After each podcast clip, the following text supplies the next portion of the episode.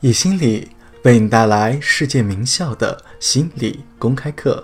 本节课是哈佛大学的幸福课，情绪你要说出来、写出来。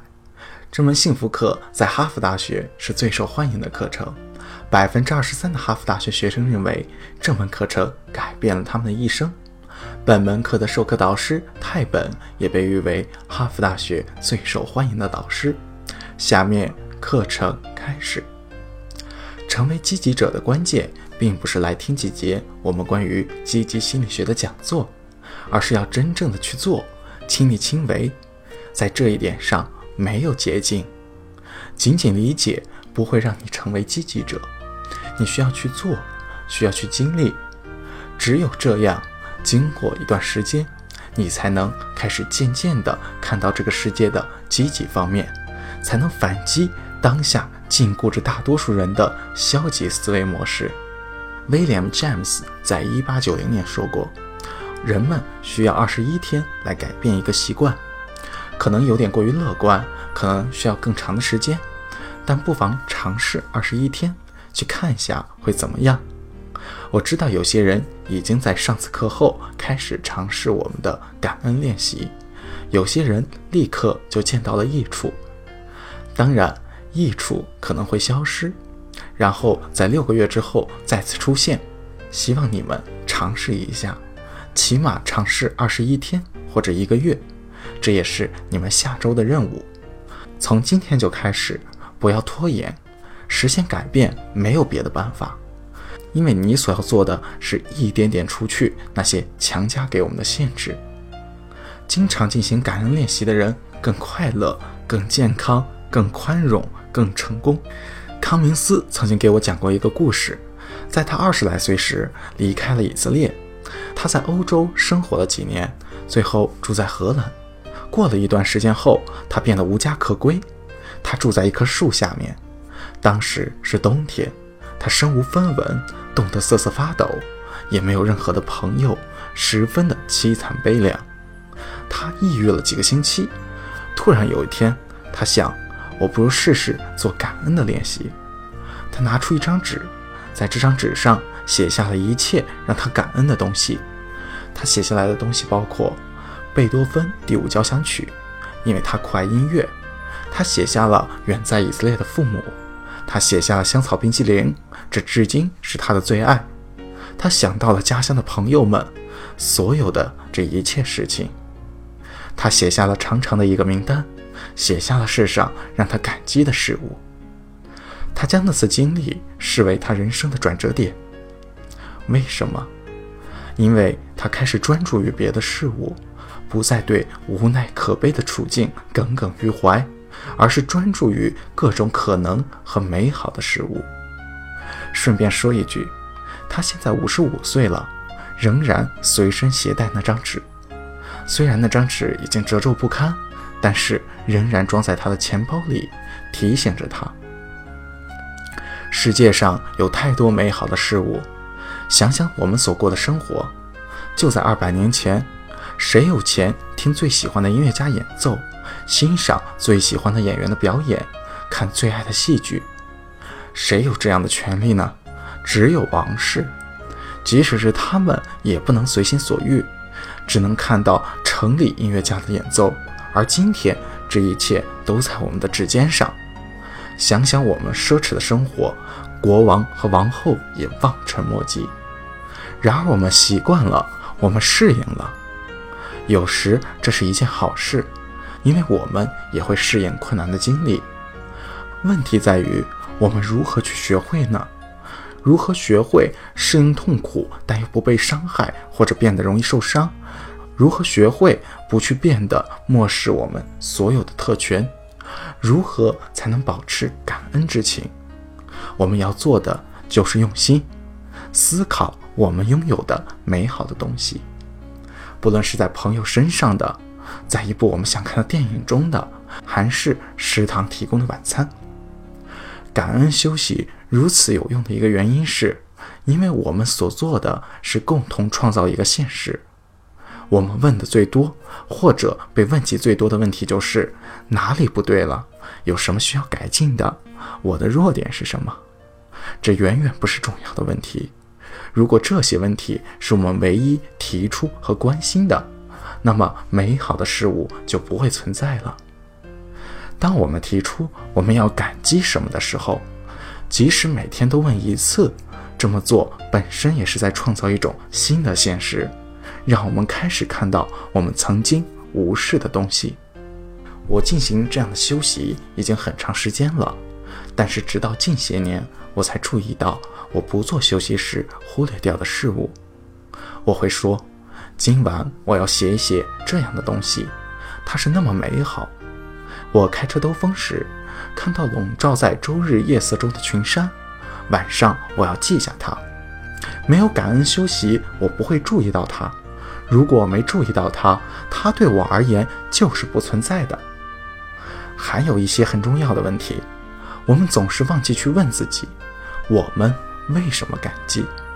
向别人表达感激，可以是写信表达、拜访或者致电。表达感激的关键，并不是一张简单的感谢字条。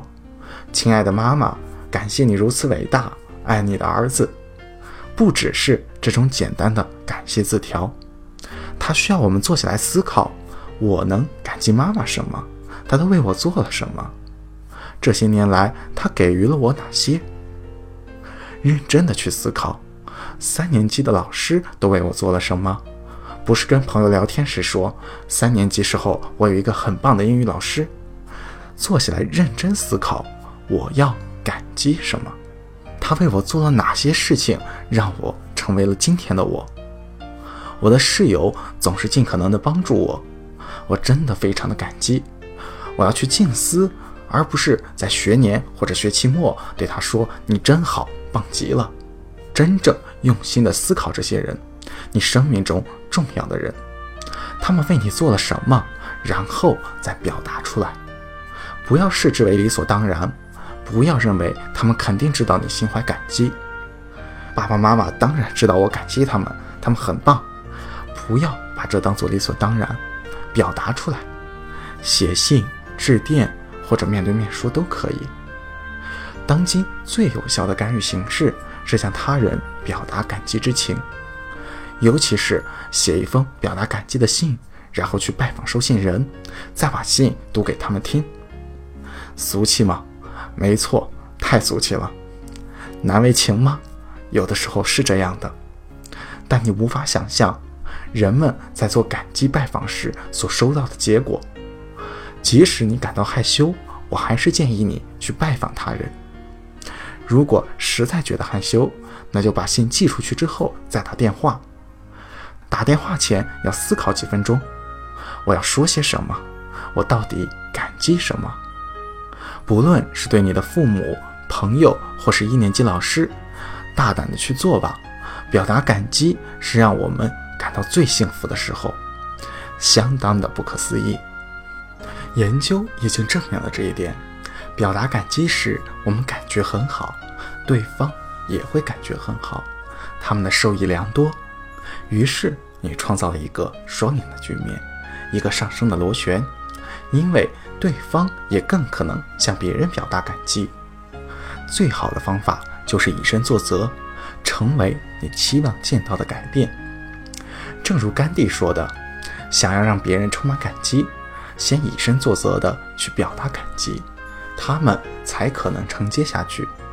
通过向他人表达感激，你不仅仅在你和对方之间启动了一个上升螺旋，对方和他人之间也能承接上升，并且继续传递出去。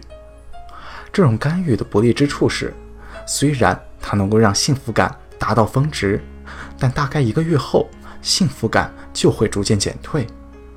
保持这个峰值的关键就是经常去做，每周一次、两周一次或者一月一次，一周打一次感激电话，把它变成仪式。下一个周再写一封感谢信，再下一个周去感恩拜访，以此类推。还是要有变化的，形式的变化很有帮助，但是把它作为一种仪式，经常去做。仪式非常的重要。因为在很多方面，那是唯一真正持久的改变。索尼娅的研究发现，如果我们写那封感谢信，就算不寄出去，幸福感也能达到峰值；寄出去能够得到回应，当然峰值会更高。但仅仅是书写，也能表达我们的感激之情，敞开心扉，从而提高我们的幸福感。今天你们的功课就是写一封感谢信。我强烈的建议你们去拜访对方，把信读给他们。如果你们隔得很远，最起码把信寄出去。即使只是写了信，却不好意思寄出去，同样能够提升你们的幸福感。这里有一个特殊的实验，索尼娅做过一个研究，她邀请参与者来谈论、分享生活中最糟的经历，还有最好的经历。她所做的是把他们分成四组。分别写出三个方面：一是影响，也就是情感；二是行为，你当时做了什么；三是认知，当时的想法。连续三天，每天一次，每次十五分钟。每组都分成两部分，一半是记录最好的经历，一半是记录最糟的经历。第一组通过书写来记录，第二组对着录音机来说，谈谈他们的感受，他们的经历。他们当时的想法和现在的想法。第三组只是去想，连续三天，每天沉思十五分钟。第四组是对照组，他观察了他们的健康程度、他们的身体状况以及他们对于自己的健康认知，他们有多少种病症。他还观察了他们的情绪，他们有多快乐。观察期是实验前和实验后的四周。经过三天。每天十五分钟的干预后，他的发现如下：书写最糟糕经历的人，事实上变得更好了，身体也更加健康了。对着录音机说的那些人，在谈论之后也感觉更好了。而那些想的人、沉思的人、不去谈论、不去书写的人，他们的感觉更糟了。而另一半记录他们最快乐经历的人。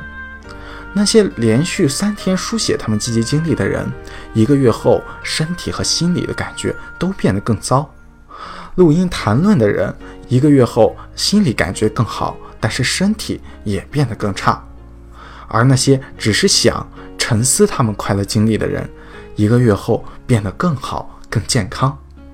这是一个很惊人的结果，出乎他们的意料。于是，他们进行第三项研究，去了解其中的机制。这是怎么回事？为什么当我们书写和谈论消极经历时，我们会感觉更加的健康，增强我们身体的免疫系统？而当我们思考和沉思时，又因为什么让我们产生了与书写和谈论完全相反的结果？他的发现是，分析和重现是有一定区别的。当我们分析一次经历时，当我们理清它时，它真的能够帮助我们解析痛苦的经历和消极的经历，所以心理治疗才有帮助。在心理治疗方面，心理治疗师多年学习和经验非常重要，但这不是最重要的，最重要的是他们的感同身受。换言之，他们是不是好的聆听者？当我们觉得可以谈论或者分析痛苦情绪时，我们感觉更好，身体更健康。当我们只是坐下来沉思痛苦的情绪却不理清它时，我们经常会进入下行螺旋。我们收紧压缩，感觉更悲哀，进一步收紧压缩。相反，虽然不清楚具体原因，当我们分析积极经历的时候，真正的分析它们。尝试理解为什么会发生的时候，连续的做上几天，确实对我们没有帮助。我们不明白为什么。当我们沉思快乐经历时，只是想想也会提升我们的幸福感。感恩修行就是在重播快乐的经历，就会回想最快乐的日子，从而导致积极的结果。之前课程中讲的准许自己为人，也是为了实现长期的快乐和健康。这个与感恩修行不同。准许为人，我们准许自己感受到各种情绪。失去亲人时，我们准许自己感受情绪的时间，远比考试失利的时间要长。但是我们准许自己感受经历。最有效的行动是什么？最有效的行动之一就是去分享那次经历，去写日记，接受每天的行为，不要苦苦沉思痛苦的情绪。在这里有一个很特殊的案例，很多人都知道 PTSD 创伤后精神障碍。从越南回国的很多美国人，百分之三十的越南老兵都患有严重的创伤后遗症，那个影响他们的一生。但是那些经历过大屠杀的人，同样是经历了可怕经历，甚至是更可怕的经历。就百分比来说，患有创伤后遗症的人却少得多。为什么会有这种区别？我们出生那年在以色列，百分之五十的人口都是大屠杀幸存者。我没有看到很多的严重创伤后遗症患者，但是百分之三十的越战老兵都有后遗症。二战的老兵患 PTSD 的数目也一定非常的惊人。为什么会有这样的区别？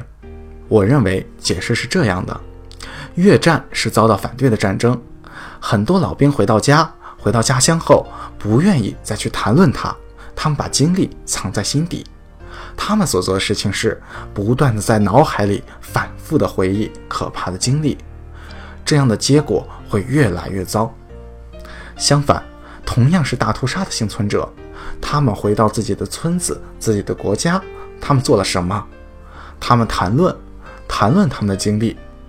多数人会和朋友还有家人谈论起他们的经历，不停的谈论。随着时间的推移，这帮助他们继续生活下去。正如之前所说的，这门课中你们学习不到太多的新东西，只是想提醒你们，互助组的帮助有多大，与家人和朋友分享的帮助有多大。和心理治疗师聊天、写日记、书写的价值有多大？两者对积极和消极经历都是最有效的干预形式，只不过是用不同的形式来计数。一种是分析，另一种是简单的重播。表达感恩不应该等到感恩节，我们不应该只等着每年一次，在十一月那天坐在桌旁轮流的说着感激什么，它应该。成为一种习惯。本段课程到此结束，谢谢大家。下节课我们将谈论一些生理学上的乐观研究。